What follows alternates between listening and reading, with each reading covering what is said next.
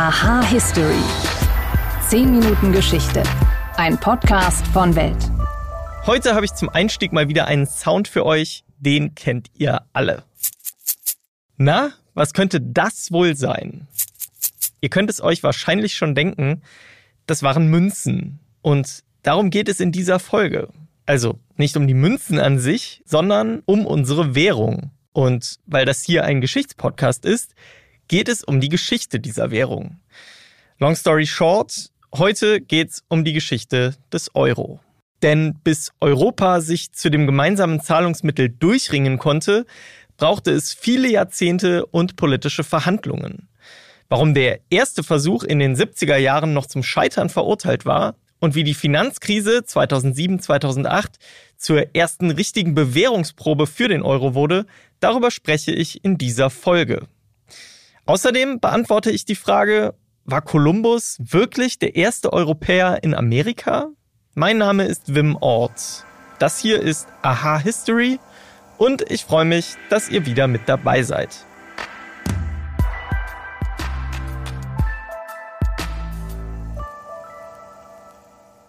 Sie war einer der wichtigsten Grundpfeiler des Wirtschaftswunders und ein Symbol der neuen Bundesrepublik nach dem Zweiten Weltkrieg. Nee, das war noch nicht der Euro, das war die deutsche Mark. Vielleicht hattet ihr ja damals einen Glückspfennig, vielleicht habt ihr ihn auch jetzt noch, oder ihr habt euch mit dem dicken 5-Mark-Stück manchmal Zigaretten aus dem Automaten gekauft.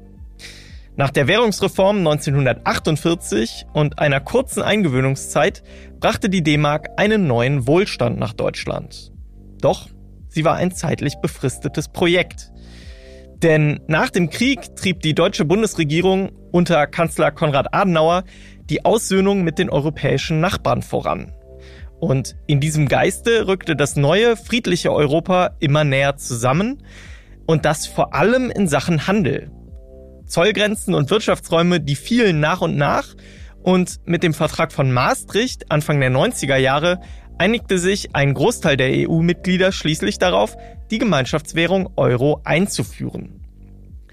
Welche Hürden es von den ersten Gedankenspielen kurz nach dem Krieg bis zur Einführung unserer heutigen Währung zu überwinden galt und warum die erste Währungsunion noch scheiterte, darüber spreche ich mit Professor Theokaris Grigoriadis.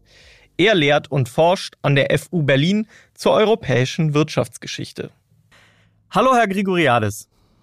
Hallo, Herr Roth. Die ersten Schritte eines gemeinsamen europäischen Wirtschaftsraums, die gab es ja schon 1952. Inwieweit war damals die Montanunion der Start einer neuen gemeinsamen Zeit hier in Europa? Die Montanunion war der erste entscheidende Schritt zur Schaffung eines gemeinsamen Marktes für Kohle und Stahl zwischen den Kernländern des europäischen Projekts Frankreich, Deutschland, Benelux und Italien. Das war das erste Mal in der Geschichte, dass insbesondere Frankreich und Deutschland beschlossen haben, die Grundlagen für ein gemeinsames Sicherheitsumfeld nach marktwirtschaftlichen Prinzipien zu schaffen. Einen ersten Plan hin zu einer Wirtschafts- und Währungsunion gab es nach der Montanunion dann ja 1970 mit dem Werner-Plan. Was sah er damals vor und warum war er noch zum Scheitern verurteilt? Aufgrund der großen Ölkrise von 1973 und dem Ende des Bretton Woods-Systems nach dem Zweiten Weltkrieg konnte der Werner-Plan sein Ziel einer als seiner Zeit voraus erachteten Wirtschafts- und Währungsunion nicht verwirklichen. Das heißt, der Werner-Plan war zu früh äh, gekommen und das war eigentlich der Grund. Aber es war im Grunde da auch schon vorgesehen, dass es am Ende eine gemeinsame Währung geben sollte? Genau, das war besprochen, aber natürlich nur in 1979 wurde dann das europäische Währungssystem eingeführt. Genau, das wäre jetzt auch meine nächste Frage gewesen, dieses europäische Währungssystem. Was kann man sich darunter vorstellen? Das war ein Koordinierungsmechanismus unter den Währungen der Europäischen Wirtschaftsgemeinschaft, die irgendwann die Einführung einer gemeinsamen Währung vorsah. Dieses Instrument erleichterte die gemeinsame Marktentwicklung und die gemeinsame Handelspolitik der Europäischen Union auf globaler Ebene. Die deutsche D-Mark wurde ja damals dann als Referenzgröße für dieses Währungssystem eingeführt. Warum ausgerechnet die D-Mark? Grund dafür waren die hohen Wachstumsraten der deutschen Wirtschaft und die niedrigen Inflationsraten der Bundesbank, die die D-Mark zum Standard des europäischen Währungssystems macht. Also im Grunde eine Folge des deutschen Wirtschaftswunders dann. Genau. Aus dem europäischen Wirtschaftssystem ging ja dann auch die European Currency Unit hervor, die EQ, als Leitwährung auf dem Papier erstmal. Inwieweit ist die EQ aber auch als direkter Vorläufer des heutigen Euro zu sehen und zu betrachten?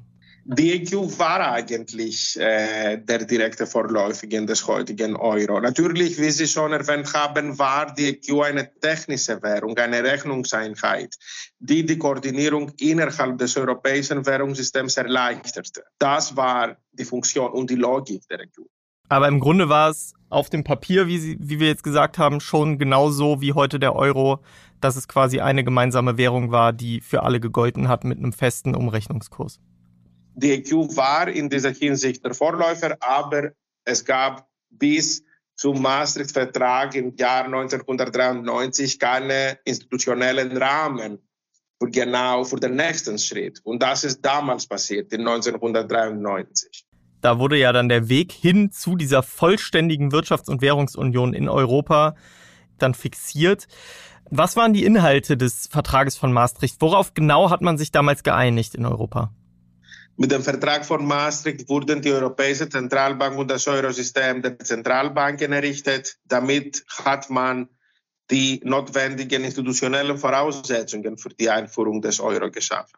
Es gibt ja immer wieder jetzt auch in der Geschichte, wurde ja auch immer wieder gesagt, der Euro wurde auch von Frankreich deswegen forciert, um die D-Mark ein bisschen zu schwächen, weil die deutsche Wirtschaft eben immer so stark war in Europa. Was ist dahinter? Ist das wirklich wahr, dass Frankreich da versucht hat, auch so ein bisschen Deutschland einzuhegen? Ja, das ist richtig, dass der französische Franc schwächer als die D-Mark gewesen ist und dass Frankreich mehr auf äh, die Einführung des Euro bestanden hat als Deutschland. Aber natürlich, ich würde sagen, dass äh, es war auch klar hier in Deutschland, dass die Einführung des Euros sehr stark und sehr positiv die deutschen Handelsinteressen in der Welt beeinflussen würde. Äh, mhm. Natürlich, das war viel mehr notwendiger für die französische als für die deutsche Wirtschaft. Aber ich würde auch sagen, dass, ähm, dass trotz, äh, wenn man das langfristig jetzt sieht, hat Deutschland auch sehr viel, wenn nicht mehr, von der Euro-Einführung als Frankreich gewonnen. Kommen wir nochmal zurück auf die Einführung dann konkret des Euro. Die wirklich die Einführung der Währung wurde ja festgesetzt in der Nacht vom 2. auf den 3. Mai 1998. Was wurde in dieser Nacht konkret vereinbart? Es wurde beschlossen, dass man feste Wechselkurse zwischen den Währungen der Kandidatenländer des Euroraums zu schaffen. Das heißt, wir sind von einem Koordinierungsmechanismus auf der Ebene der EQ mit einem großen Sprung in die Richtung der festen Wechselkurse mit der Vision einer gemeinsamen, einer, einer gemeinsamen Währung. Um zu verstehen, was heute passiert, müssen wir wissen, was bisher geschah. Genau dafür gibt es unseren neuen Geschichtspodcast. Von politischen Intrigen im antiken Rom über die fanatischen Sektenführer in der frühen Neuzeit bis hin zu den großen Eroberern des mongolischen Reichs und ihren Management-Skills. Ich bin Joachim Telgenbischer. Ich bin Nils Minkmar. Und wir finden heraus, was bisher geschah, um zu verstehen, was heute passiert. Höre, was bisher geschah, überall, wo es Podcasts gibt. Es wurde ja auch vereinbart, dass der Euro dann nicht zu einem Stichtag von jetzt auf gleich eingeführt wird, sondern es gab eben diese dreijährige Übergangsfrist, erst zum 01.01.99 und dann zum 01.01.2002. Warum hat man sich dazu entschieden? Was sind da die Hintergründe, dass man das nicht in einem Schritt gemacht hat, sondern in zwei Schritten? Ich denke, das hat alle unterschiedliche Volkswirtschaften des Euroraums berücksichtigt, die Differenzen, die schon bestanden und in dieser Hinsicht, das war der Grund. Eine letzte Frage habe ich noch, und zwar 2008, die Bankenkrise global und auch in Europa wurden viele Märkte hart getroffen. Es war die erste große Bewährungsprobe für den damals ja noch extrem jungen Euro. Hat er sich damals bewähren können bei dieser ersten richtigen Belastungsprobe? Langfristig ja. Die Schuldenkrise der südeuropäischen Volkswirtschaften und Irlands erzeugte kurzfristig Misstrauen gegenüber dem Euro. Das aber konnte durch Reformen im europäischen Süden und die phänomenalen Wachstumsraten der deutschen Wirtschaft abgebaut werden. Theokaris Grigoriades, vielen Dank für das Gespräch und für Ihre Zeit. Vielen Dank, Herr Roth. War das wirklich so? Mythos oder Wahrheit? Es war ein Mittwoch, an dem unsere westliche Geschichtsschreibung komplett auf den Kopf gestellt wurde. In einigen Schriften wird dieser Mittwoch gar als Zeitenwende vom Mittelalter zur Neuzeit definiert. Aber was war geschehen an diesem Tag? Es ist der 12. Oktober 1492. Und an diesem Tag landete eine Expeditionsgruppe um den italienischen Seefahrer Christoph Kolumbus auf einer Insel der heutigen Bahamas. Eigentlich wollte Kolumbus mit seinen Männern nach Indien segeln, doch stattdessen erreichte er den amerikanischen Kontinent. Soweit ist die Geschichte bekannt und soweit stimmt sie wohl auch, zumindest in größten Teilen. Doch ein ganz zentrales Detail der Erzählung, das ist nicht korrekt.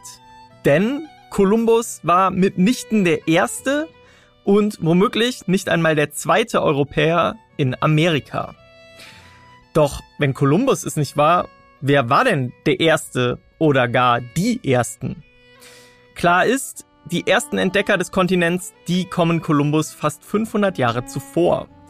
Sie erreichen den Kontinent auf Höhe Neufundlands im heutigen Kanada, also deutlich weiter im Norden, und sie stammen aus Skandinavien. Zuerst erreicht vermutlich der isländische Wikinger Bjarni Herjulfsson den Kontinent, seine Entdeckung ist aber heute nicht mehr final nachweisbar. Außerdem war er wohl auch nicht an Land, sondern nur in den Küstengewässern unterwegs. Ein anderer Skandinavier, der ist aber an Land gegangen und das definitiv. Der isländische Wikinger Leif Eriksson, der landete um das Jahr 1000 herum mit 35 Seeleuten auf dem Gebiet, das heute als Kanada bekannt ist. Weil die Wikinger kurz zuvor schon angefangen hatten, Grönland zu besiedeln, konnte er sich die lange Fahrt über den Atlantik in mehrere Etappen aufteilen und so bis nach Neufundland segeln. Doch die Wikinger um Eriksen, die entdeckten den Kontinent nicht nur, sie siedelten auch einige Jahrzehnte lang in Wienland, wie Eriksson das Gebiet taufte. Ob der Name nun von den wilden Weinreben oder von den Weideländern der Region stammt, das ist heute nicht mehr nachvollziehbar, aber so oder so, die Wikinger blieben. Aber sie blieben nur so lange, bis sie sich in den Konflikten mit den amerikanischen Ureinwohnern nicht mehr behaupten konnten. Dann packten sie ihre Sachen zusammen und machten sich wieder auf den Weg zurück. Erst nach Grönland und dann weiter nach Island. Und so war es eben nicht Kolumbus, der die neue Welt entdeckte. Aber eins, das muss man ihm trotzdem lassen, er war es, der die Epochenwende daraus machte, für die den Wikingern der Ehrgeiz, die Geduld oder schlicht die Lust fehlte. Und das war es mal wieder mit einer neuen Folge von Aha History. Ich hoffe, es hat euch gefallen und ich freue mich wie immer über euer Feedback. Schreibt uns eure Bewertungen auf den Plattformen, abonniert uns gerne und wenn ihr Lob, Kritik oder auch Themenideen loswerden wollt, dann meldet euch bei uns unter history.welt.de. Danke euch fürs Zuhören und bis zum nächsten Mal.